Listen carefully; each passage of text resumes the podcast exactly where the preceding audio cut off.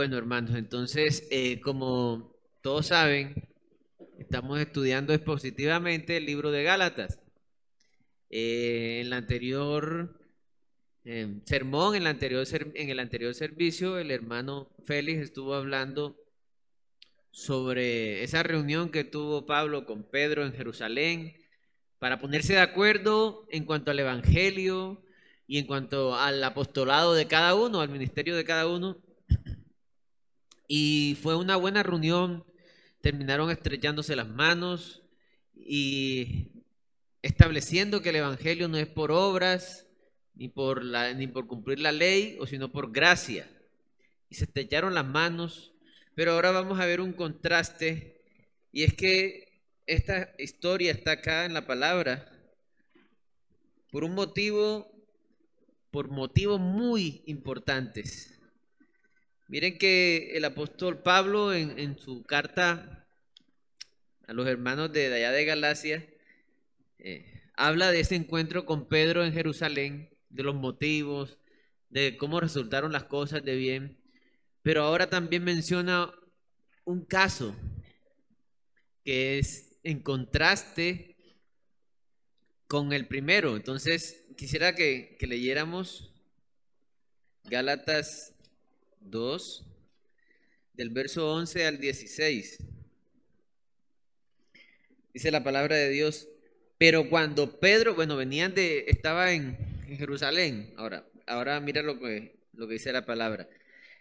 Pero cuando Pedro vino a Antioquía, no a Antioquia, a Antioquía, una región de allá, de, Oriente que se llama Antioquía, que fue donde nació la primera iglesia no judía como tal, ¿verdad? Entonces miren lo importante de esta región. O sea, la primera iglesia así como, como la de nosotros. Y entonces dice, pero cuando Pedro vino a Antioquía, le resistí cara a cara, porque era de condenar. Pues antes que viniesen algunos de parte de Jacobo, Jacobo otro apóstol, comía con los gentiles, pero después que vinieron se retraía y se apartaba, porque tenía miedo de los de la circuncisión. Y en su simulación participan también los otros judíos. Participaban también los otros judíos de manera que aún Bernabé fue también arrastrado por la hipocresía de ellos.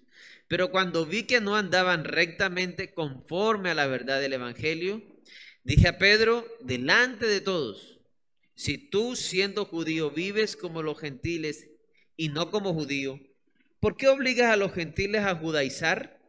Nosotros judíos de nacimiento y no pecadores de entre los gentiles, sabiendo que el, que el hombre no es justificado por las obras de la ley, sino por la fe de Jesucristo, nosotros también hemos creído en Jesucristo para ser justificados por la fe de Cristo y no por las obras de la ley por cuanto las obras de la ley nadie, por cuanto las obras de la ley, por cuanto por las obras de la ley nadie será justificado. Amén. Entonces, muy interesante este, este pasaje. Eh, la importancia que tiene cuidar el Evangelio, hermanos. Cuidar la pureza del Evangelio no dejarnos contaminar por las mentiras sutiles que tanto hacen daño y hoy vamos a ver varias, que, que hay que poner mucha atención a estas mentiras, a estas sutilezas. ¿Por qué? Porque son sutiles, porque entran sin advertencia. Es curioso que esto es mencionado después de que Pedro y Pablo tuvieron su encuentro en Jerusalén, un buen encuentro. Pero también nos evidencia de que estamos bajo una misma debilidad y sea quien sea, no está por encima del Evangelio. El Evangelio está por encima de cualquier cosa, llámese pastor, pastor famoso, pastor que salga en las redes o el mismo apóstol Pedro como fue el caso. Hermanos, como primer punto de este mensaje, yo puse el Evangelio por encima de cualquiera o de cualquier cosa. Eso lo podemos ver en, en el primer versículo. Pero cuando Pedro vino a Antioquía le resistí cara a cara porque era de condenar. Ahora, cuando alguien lee el solo versículo, ¿verdad? De una vez puede estar malinterpretando a decir, se formó la pelea entre Pedro y Pablo. ¿Sí? Ahora, ¿será que Pablo no, digamos, no convenía en nada con Pedro? No, la misma Biblia lo dice en versículos anteriores, inclusive en, en Gálatas 2, 10. Pedro, Pedro, después que estrecha la mano con Pablo, le dice, solamente nos pidieron que nos acordásemos de los pobres, lo cual también procuré, dice Pablo, con diligencia hacer. Pablo no era un rebelde. Pablo no se sometía a sus hermanos y a sus consiervos como apóstoles. Él dijo, yo procuré con diligencia eso que me encomendaron. Pero en este caso es el Evangelio, hermano. Y el Evangelio está por encima de cualquier liderazgo, de cualquier posición, de cualquier nombre. Hermanos, eso tenemos que tenerlo presente. ¿Cuántas veces nosotros hemos visto a un líder, a un pastor, quizás haciendo algo que no va conforme a verdad, dando mal testimonio, digamos, en una fila. Voy a poner varios escenarios que se me ocurren, ¿verdad?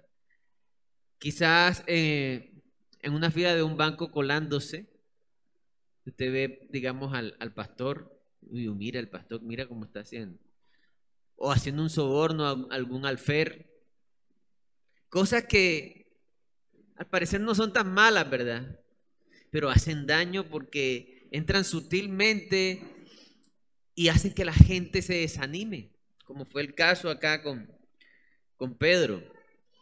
Eh, entonces nosotros vemos eso y por temor a los hombres, por temor a, que voy a confrontar a alguien, entre comillas, de peso en mi congregación, entonces por mejor me quedo callado.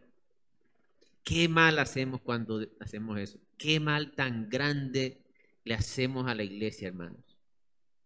Cuando no confrontamos a alguien, cualquiera que sea, cuando está desviando, cuando está haciendo alguna simulación, no viviendo en integridad conforme a lo que predica, sobre todo los líderes, ¿verdad? Entonces nosotros si vemos a, yo que sé, al pastor Aarón, al pastor Félix o a cualquier líder de nosotros, pasándose un semáforo en rojo, cualquiera de esas cosas que puede ser tropiezo para otros hermanos. ¿Qué vamos a hacer? ¿Nos vamos a quedar callados? No, hermanos.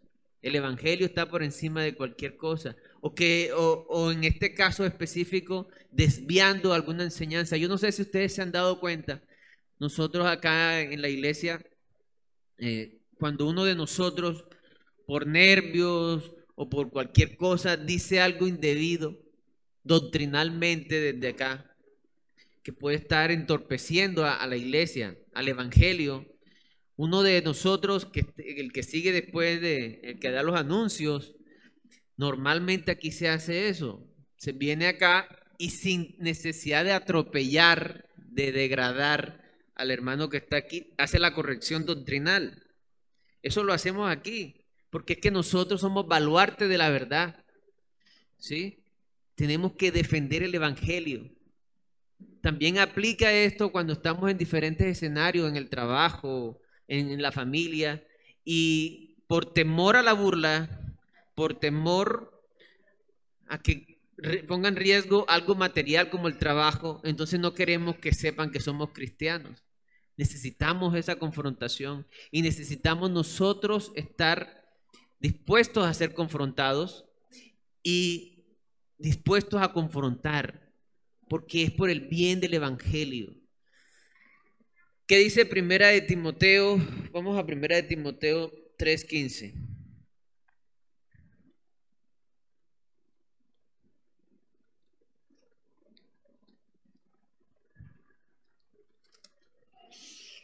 Primera de Timoteo 3.15 dice...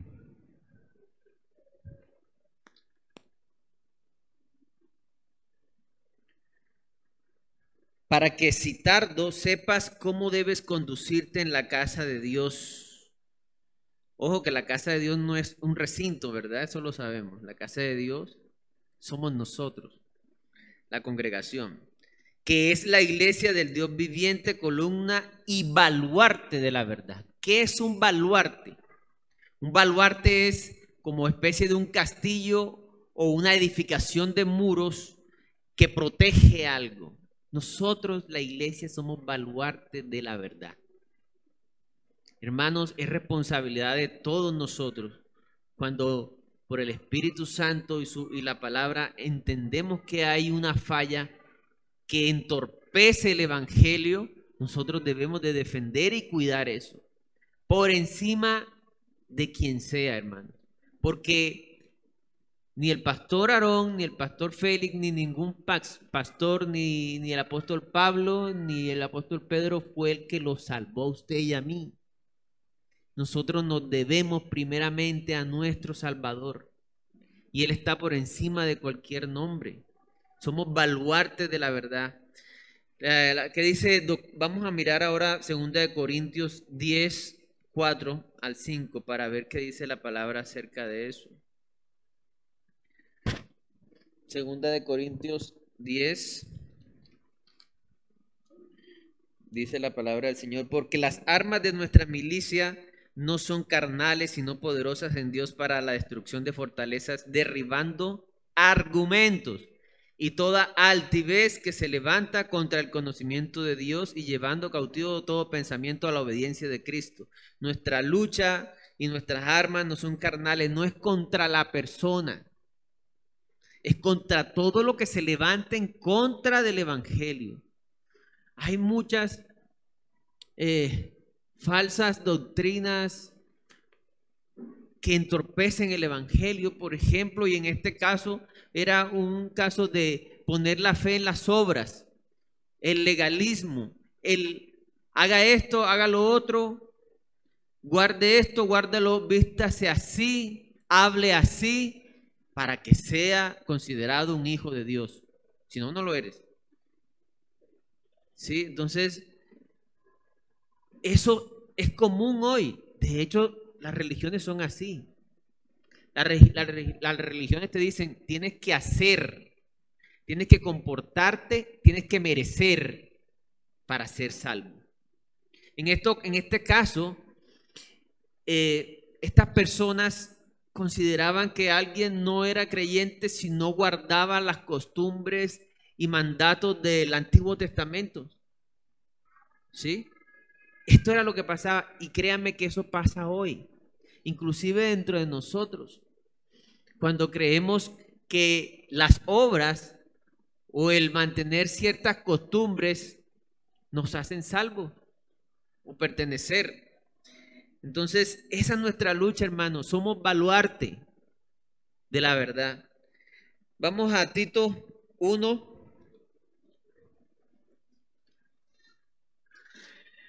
Ya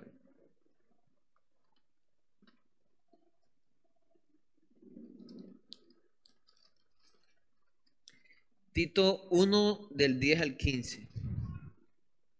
Dice así la palabra del Señor, porque hay muchos contumaces, habladores de vanidades y engañadores, mayormente los de la circuncisión, como era el caso, a los cuales es preciso tapar la boca, que trastornan casas enteras enseñando con ganancia deshonesta lo que no conviene. Uno de ellos, su propio profeta, dijo, los cretenses, siempre mentirosos, malas bestias, glotones, ociosos este testimonio es verdadero, por tanto, repréndelos duramente para que sean sanos en la fe. Noten esto, hermano, en este versículo. Dice el verso 11, a los cuales es preciso tapar la boca. Cuando nosotros escuchamos eso, en este contexto, en este tiempo, uno dice, hay que ponerse a pelear, ¿cierto? Uno dice, uy, sí, hay que, mira, ve, cállese, Actuamos, podemos estar actuando en ira. Pero miren que, cómo termina el verso 13.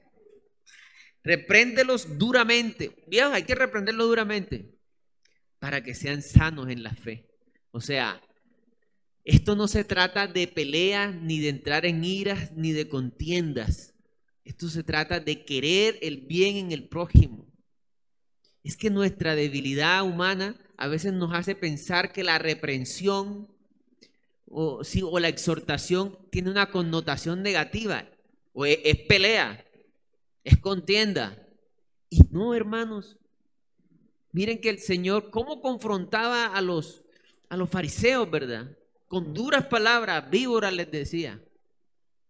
Pero ese mismo Señor que les decía, le dijo también a la entrada de Jerusalén, oh Jerusalén, cuántas veces quise juntaros como la gallina junta a sus polluelos y no quisiste. Y ese mismo les dijo, Señor, perdónales porque no saben lo que hacen. El Señor los amaba a ellos también. ¿Sí? Pero cuando hay sutilezas, se necesita ser más franco o tener cierta dureza, ir a la raíz. Por eso mismo, porque es una sutileza. Hay hermanos que creen, miren, hay hermanos que creen que porque vienen a la iglesia y participan en un coro o eh, yo que sé, hacen alguna labor en la iglesia, eh, hacen aseo o dan, dan ofrendas o ayudan a, ya con eso. Entonces, hacen una simulación interna. Eh, yo soy, yo estoy bien. No es que yo hago esto. Eso es un evangelio de obras, hermanos es hacer las cosas porque me miren. Entonces, debemos de ser determinar defender la verdad del evangelio en misericordia y verdad, con amor. ¿Sí? Eh, en el mismo texto no vemos que Pedro tuvo una respuesta hacia Pablo. ahorita vamos a mirar la respuesta de Pedro Vamos a mirarlo enseguida. Bueno, Juan Pablo, y, eso, eso que hizo Pablo con Pedro delante de todos así, ¿por qué lo hizo? Porque era necesario, hermano. Era el, hombre de Dios, uno de los, de los principales apóstoles, dañando el Evangelio con, por, por preferir él agradar a los hombres que al Señor. Era necesario que algo que eso, eso era en público, era necesario que se encarara públicamente. ¿Qué sería si Pablo no hace eso, hermano? ¿Qué sería de esa iglesia que estaba comenzando, esa iglesia en Antioquía? Ellos dirían, cuando Pedro empezó a retraerse, ¿qué significa retraerse? Que poquito a poco se fue separando de ellos para quedar bien con estos de acá. ¿Sí? Entonces, ¿qué sería de, de nosotros, hermanos? Si Pablo no reprende a Pedro así duramente y en público. Esta gente que, diría, ay, tenemos que circuncidarnos, tenemos que cumplir la ley para que Pedro nos acepte, porque él es Pedro. Y Pedro era un hombre de influencia, dígame.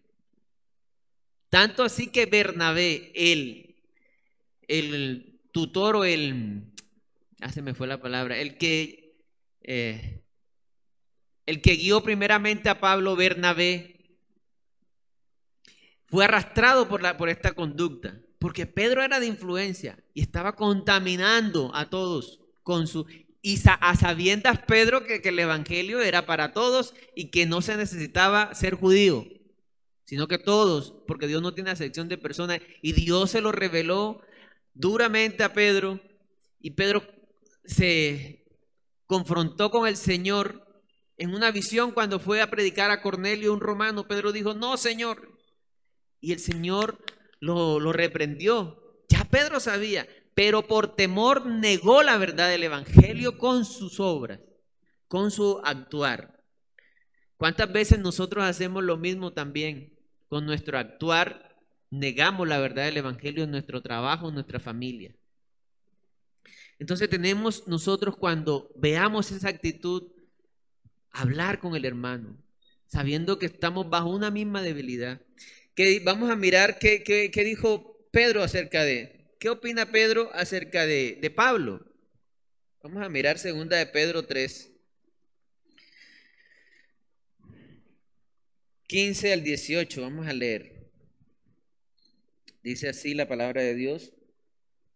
Y tened entendido que la paciencia de nuestro Señor es para salvación, como también nuestro amado hermano Pablo, según la sabiduría que le ha sido dada, os ha escrito casi en todas sus cartas, epístolas, hablando en ellas de estas cosas, entre las cuales hay algunos algunas difíciles de entender, las cuales los indoctos e inconstantes tuercen, como también las otras escrituras, para su propia perdición. Así que vosotros, oh amados, sabiéndolo de antemano, antemano guardados, no sea que arrastrados, como le pasó a, a Bernabé, por el error de los inicuos, caigáis de vuestra confianza, firmeza.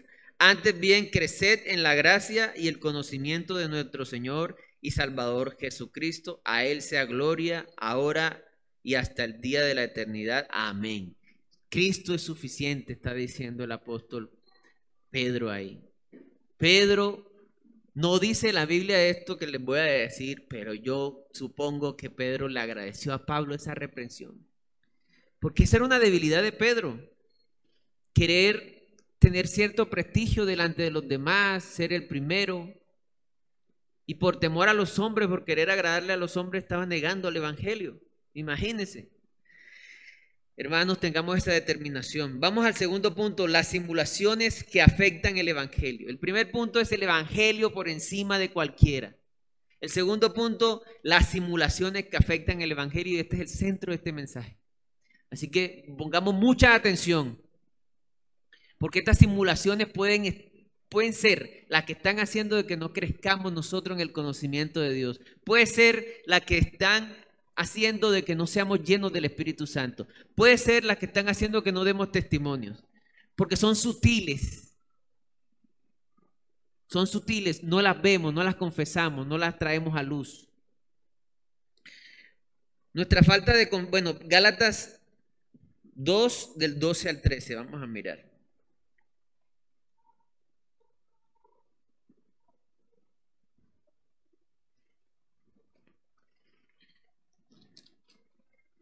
Las, simulaciones que afectan el Evangelio. Gálatas 2 del 12 al 13 dice la palabra de Dios. Pues antes que viniesen algunos de parte de Jacobo comía con los gentiles, pero después que vinieron se retraía y se apartaba porque tenía miedo de los de la circuncisión. Y en su simulación participaban también los otros judíos de tal manera que aún Bernabé, el gran hombre de Dios Bernabé, fue también arrastrado por la hipocresía de ellos. Las simulaciones que afectan el Evangelio, hermanos. Tanto para nosotros mismos como para los que nos ven. Nuestra falta de confianza en el Señor y el congraciarnos con la carne hace que se debilite la fe de otros hermanos. Pedro se congració más con su carne en este punto que con el Evangelio. ¿Cómo así con querer agradarle al hombre? Con, no perder su, con evitar conflictos, con mantener su comodidad. El, permitirnos, el permitirnos murmuraciones, hipocresías, simulaciones, satisfaciendo a la carne, agradando a los hombres y degradando a otras personas para sentirnos superiores a ellas, nos daña el corazón y el corazón de los que son testigos. ¿Cómo así? Hermanos, la simulación no solamente es para negar eh, o entorpece el evangelio en cada punto, externamente en el trabajo o en la familia. También sucede internamente. ¿Cómo así? Les voy a poner un ejemplo que es lo que escribí aquí. Cuando una persona empieza a hablar mucho y a criticar mucho y a señalar mucho a los demás, entonces se reúne conmigo imagínate que Sutanito, ¿qué tal? Es que él es un no sé qué, es que ella, claro, es que no debió hacer eso. Entonces, esas personas que se la pasan, ¿sabe qué en el fondo están haciendo esas personas? Están simulando o tratando de proyectar una piedad delante del otro. Están diciendo, yo soy bueno, soy correcto, y ellos son, están mal. Entonces, eso busca la persona que anda murmurando. Anda, dice, ¿y, cuál, es, cuál es la mentira? Es que es para orar por ellos. No, primeramente yo tengo que hablar con esa persona del problema, no estar con cobardía hablando de él a espaldas. ¿Qué tal Pablo eh, no, no hubiese hecho eso de frente? Entonces esas personas que a veces estamos, a veces se, e, es hablar mal, hablar es una manera de yo sé, los demás están mal. Es una manera de simular que estoy correcto. Las simulaciones, hermanos, ¿qué daño nos hace?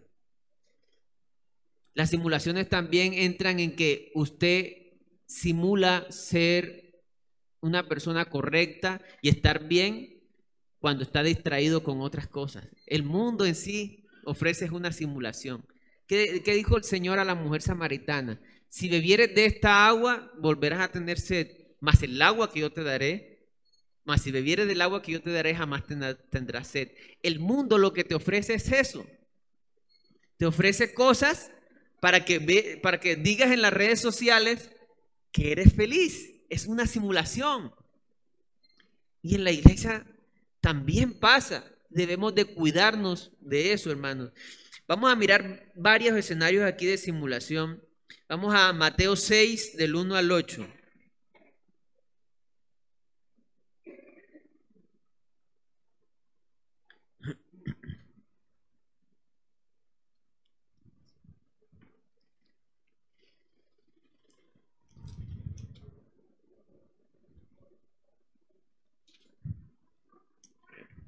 Mateo 6, del 1 al 8 dice, guardaos de hacer vuestra justicia delante de los hombres. El querer mostrarnos como los correctos para que nos vean los otros, ¿verdad? Para ser vistos de ellos. De otra manera no tendréis recompensa de vuestro Padre que está en los cielos.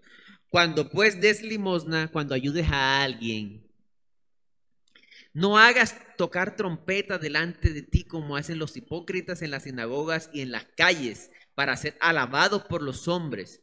De cierto digo que ya tienen su recompensa.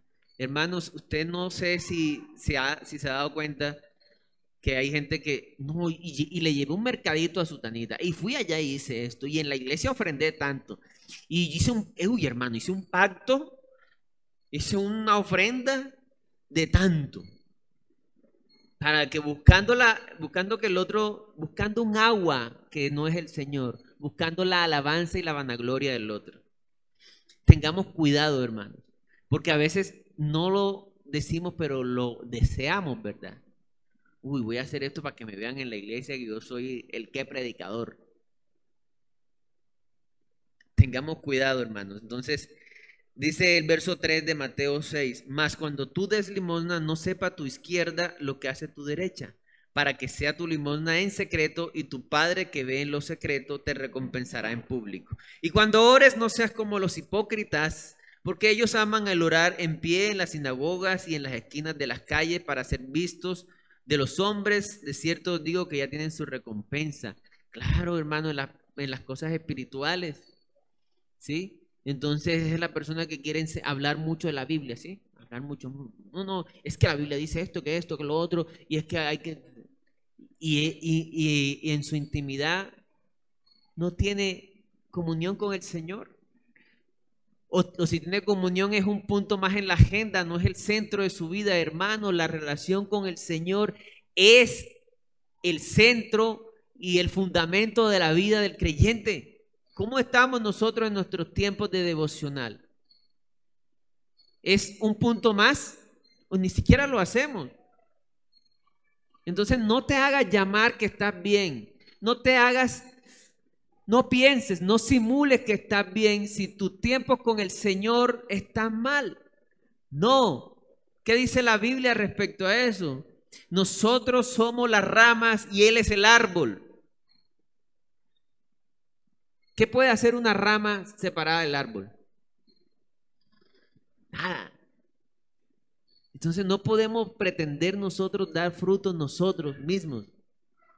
La rama no está pendiente a sus hojas ni al ¿Sabe de qué está pendiente la rama? De estar pegado al árbol, de estar pegado, de eso. Eso es lo principal.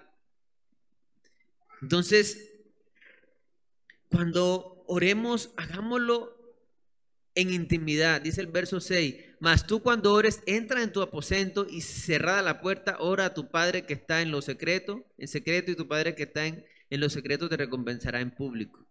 Y, y orando no uséis vanas repeticiones, no solamente es repetir, es, es, a veces la monotonía de tomar el devocional como, eh, dices a tu familia, vamos a hacer el, devocional. Uh, amén, ya, chao. O sea, una, un, ya, ya, lo, ya lo, di, le di el visto bueno en la agenda. Eso también entra ahí.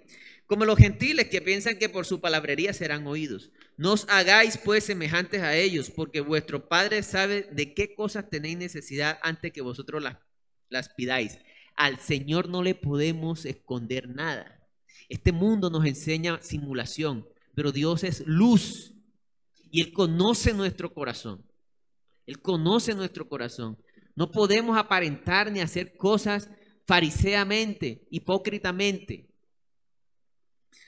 Entonces, hermanos, aquí hay muchos casos en la palabra de simulación, simulación. Quiero que vayamos a Apocalipsis 3 del 17 al 19.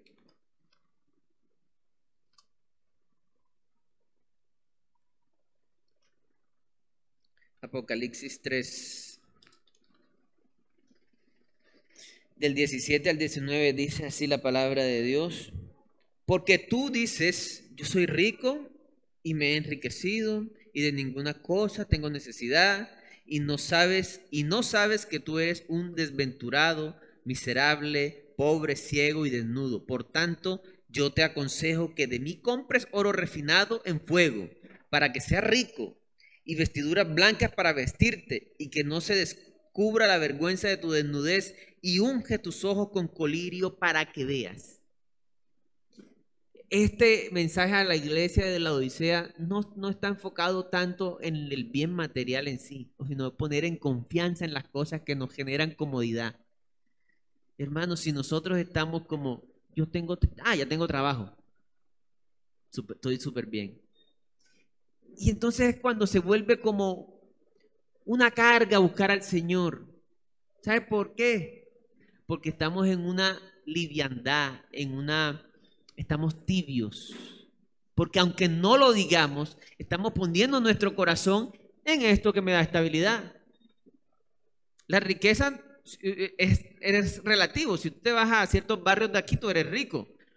Y si esos de esos barrios de aquí se van a otros países, también son ricos. Esto aplica en, en todos los casos. Cuando estamos nosotros dependiendo yo tengo mi casa, mi carro, mi familia, estoy bien, no tengo nada. Eso es tibieza, hermano. Eso es poner tu corazón y tu confianza y eso es una gran simulación que podemos estar cayendo y eso nos impide crecer, ser llenos del Espíritu Santo. Todos queremos vivir en la plenitud que el Señor ofrece, pero no podemos porque a veces tenemos eso, confianza, en las comodidades, en las cosas. Ese, ese pasaje de Apocalipsis en el versículo 16 al 15 dice, yo conozco tus obras que ni eres frío ni caliente. O sea, está hablando de la tibieza, precisamente. Ese, ese de poner confianza en tu estabilidad, en las cosas que tienes, eso es tibieza. Eso es una gran simulación. En este caso, Pedro estaba simulando que estaba haciendo algo bien. No, no voy a salir pelea con lo, como yo soy de, de esa iglesia de Jerusalén. Yo voy a quedar bien con ellos a costa del evangelio. Eso fue terrible. Ahora, eh, eh, algo que se me olvidó comentarles, esa palabra de condenar, porque dice el verso 11 de Gálatas 6, porque era de condenar. Yo averigüé en el original porque a veces esa palabra la vemos en, uy, lo condenó. No. En ese texto, condenar es notar la falla, hacer ver la falla. En otros textos, el, original de la palabra sí es dictar una sentencia. Porque vemos esa palabra y quizás, no, eso eh, Pablo actuó como un juez contra Pedro, ¿verdad? De condenar aquí significa que le hizo notar que dio evidencia, vio evidencia de que era de condenar. Entonces, hermanos, ¿qué, qué simulaciones tenemos? No solamente eso se aplica para el mundo, se aplica para nosotros. Si usted quiere saber, porque usted no está viviendo una vida plena en el Señor, una vida de gozo, plena, llena del Espíritu Santo, eh, dando fruto, es porque hay sutileza dentro. Es porque tenemos sutileza, sutileza dentro que no hemos reconocido. ¿Qué hace el Señor con eso? Te lleva a un punto para que las puedas ver y confesar, sacar a la luz. Porque todas las cosas cuando son puestas en la luz son manifiestas, porque la luz es lo que manifiesta todo, dice la palabra del Señor. Entonces, es el, ¿y sabe qué hace el Señor a veces? Nos quita cosas. Esa, esa comodidad, ese trabajo, esa persona, ese estatus, ese puesto, para que nos demos cuenta que somos, como dice el Apocalipsis, eh, verso 17. Y no sabéis que tú eres desventurado, miserable, para que veamos la real condición. El Espíritu Santo, cuando no hay confesión, cuando no estamos en caminando en verdad, en transparencia, en confesión, en arrepentimiento, Él no va a llenar, porque Él actúa en verdad. Si hay algo en tu vida que tú dices, necesito más de Dios, pero no puedo, no dependo, estoy dependiendo de esto. Me siento vacío, aburrido si no miro este programa, si no hago esta, practico este hábito o hago esta cosa. Es porque no está lleno del Espíritu Santo. Y hay algo que te engaña a ti mismo, como cuando el que habla y murmura habló mal de todos, para él sentirse, ve, yo sí soy bien o como el que vaya a la iglesia y hace muchas cosas y estás en un evangelio de obras. Tengamos mucho cuidado, hermano, con las simulaciones. Tanto para negar el evangelio en público, como para impedir que el evangelio corra a través de nosotros y nos llene el Espíritu Santo. Por último punto, hermanos, el último punto le puse exhortando a favor del Evangelio. Lo que podemos ver en Gálatas 2, del verso 14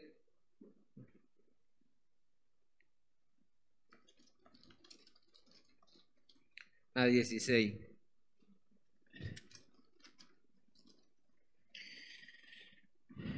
Pero cuando vi que no andaban rectamente conforme a la verdad del Evangelio, todas estas cosas que hemos mencionado, es como si negáramos el Evangelio. Tanto como en nuestro actuar como en nuestro hablar, en nuestros pensamientos. Dije, dije a Pedro delante de todos, si tú siendo judío vives como los gentiles y no como judío, ¿por qué obligas a los gentiles a judaizar? Nosotros judíos de nacimiento y no pecadores de entre los gentiles. ¿Qué quiere decir eso? Que eh, los judíos consideraban a los que no se habían circuncidado pecadores y los que no guardaban sus tradiciones pecadores. Así no hubiesen cometido pecado, pero para ellos era pecado según lo, la ley, ¿no? Sabiendo que el hombre no es justificado por las obras de la ley, sino por las de la fe, sino por la fe de Jesucristo. Nosotros también hemos creído en Jesucristo para ser justificados por la fe de Cristo y no por las obras de la ley, por cuanto por las obras de la ley nadie será justificado. Jesucristo basta, hermanos. Jesucristo basta. No es, no es pensar, voy a empezar a hacer esto para... Alguien me decía a mí allá en el café, no, es que ando en vicio. Si el Señor vino, entonces le dije, es que entonces estás apto para ir a la iglesia. Él está reconociendo.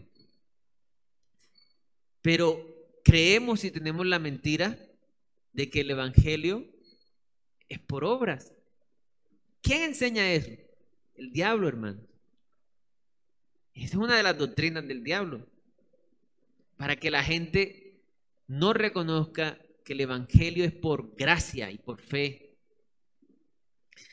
Entonces, hermanos, qué importante fue esta exhortación, ¿verdad?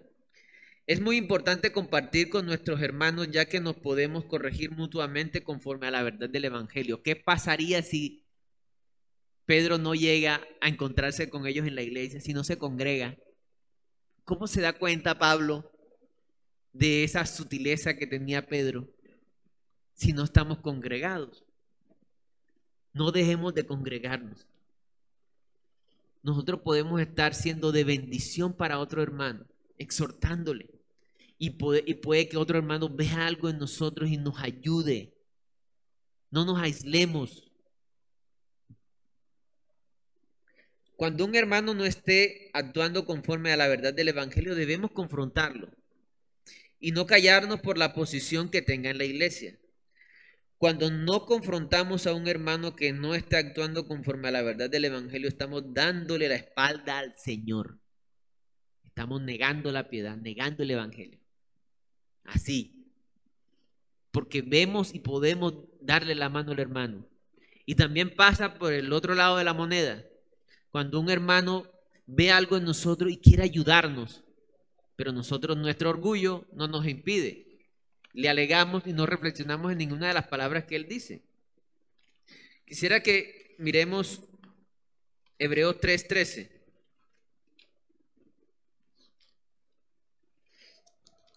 La importancia de la exhortación. ¿Dónde está eso? En muchos pasajes. Vamos a mirar Hebreos 3:13. Antes exhortados los unos a los otros a excepción del pastor. Dice así, ¿verdad? No. Dice, antes exhortados los unos a los otros cada día, entre tanto que se dice, hoy para que ninguno de vosotros se endurezca por el engaño del pecado, la simulación que hace el pecado. Nos endurece, nos enfría como la iglesia de la Odisea. La exhortación, qué bendición es la exhortación, qué bendición. Miren, para ponernos más en contexto de nuestra congregación. ¿Cuántas personas? No digo que estén en el mundo, que no hayan sido creyentes, pero ¿cuántas personas hoy no están aquí? Porque hizo falta que alguien les exhortara.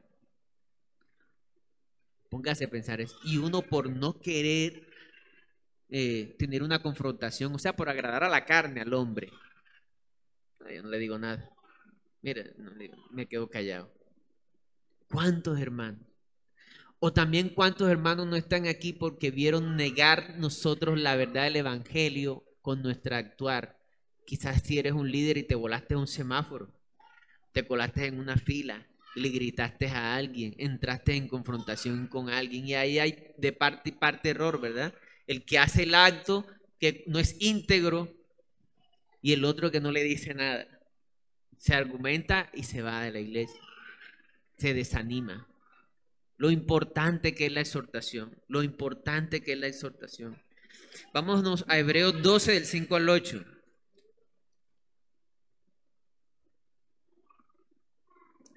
Dice la palabra, y habéis ya olvidado la exhortación que como a hijos se os dirige, diciendo, Hijo mío, no menosprecies la disciplina del Señor ni desmayes cuando eres reprendido por Él.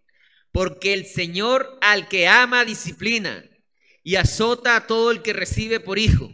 A veces pasan cosas en nuestra vida y el Señor disciplinándonos y nosotros quejándonos.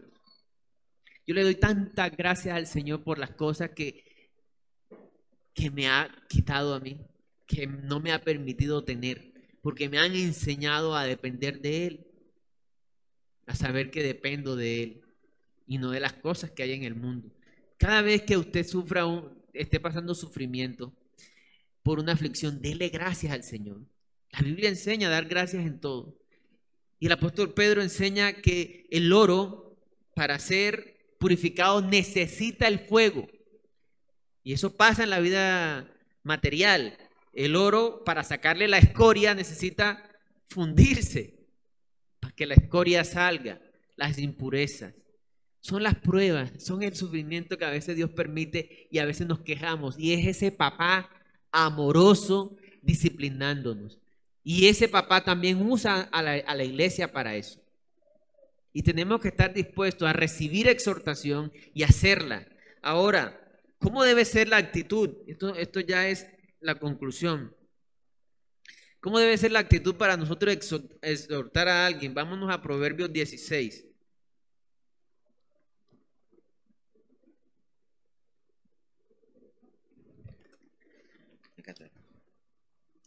Proverbios 16, versículo 6. A ese no se lo dije al hermano Robert. Pero los que tengan la, la Biblia, búsquenlo por favor. Cuando yo veo algo en un hermano y sé que eso le entorpece a su fe, a su crecimiento, ¿cómo debo ir a donde él, a machacarlo, a denigrarlo, como si yo fuera superior a él? Miren lo que dice la Biblia con misericordia y verdad.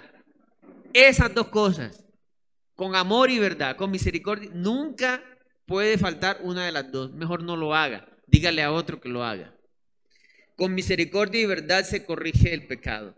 Ahora, ¿cómo debe ser nuestra actitud para recibir nosotros la exhortación?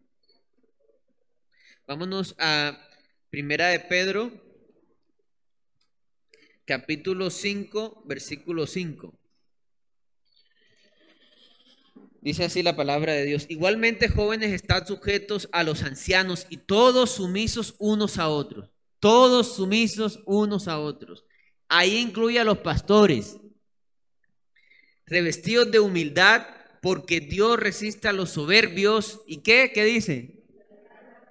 Ah, ¿Usted quiere que un devocional Fluya en su intimidad, no sea soberbio creyéndose el santo. Sepa que usted solamente es un indigente que encontró pan. Y debería de decirle a los otros indigentes dónde está el pan. Revestidos de humildad porque Dios resiste a los soberbios y da gracias a, a los humildes. Humillados pues bajo la poderosa mano de Dios para que Él los exalte cuando fuera, fuere tiempo.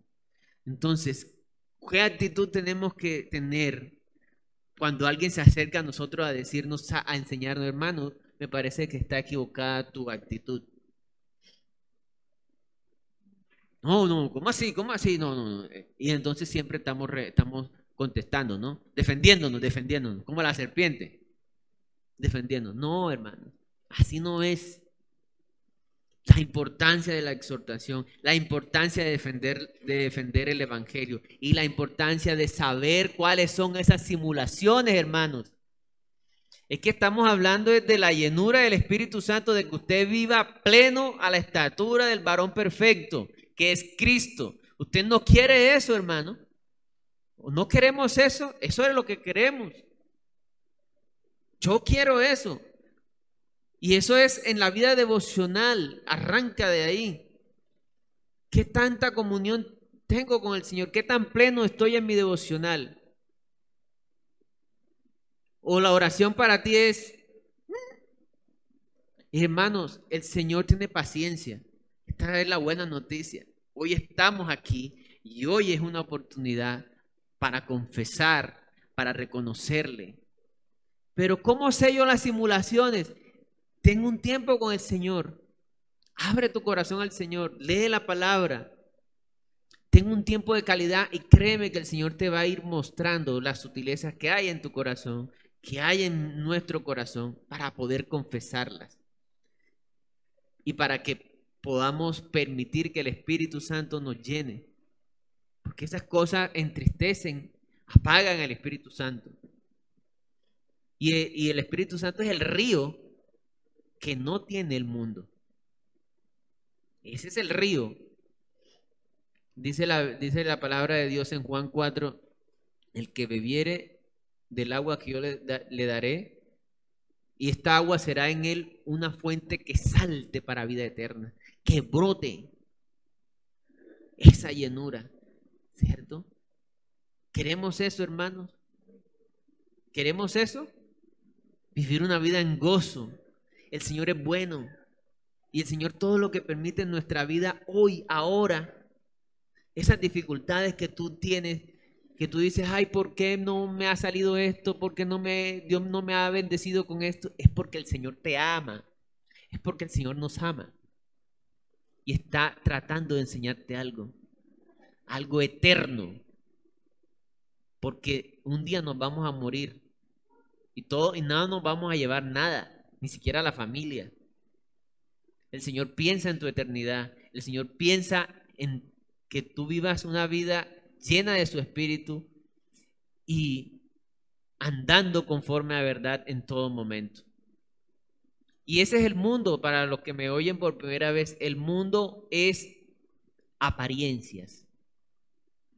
Aparen, aparen, eh, simulan felicidad, gozo, pero hay vacío. Cuando, ¿Y cómo nos damos cuenta del vacío? Cuando nos tocan alguna de esas cosas. Nos tocan el orgullo, las finanzas, la comodidad, la salud. Entonces la persona entra en depresión, me suicido, me aíslo.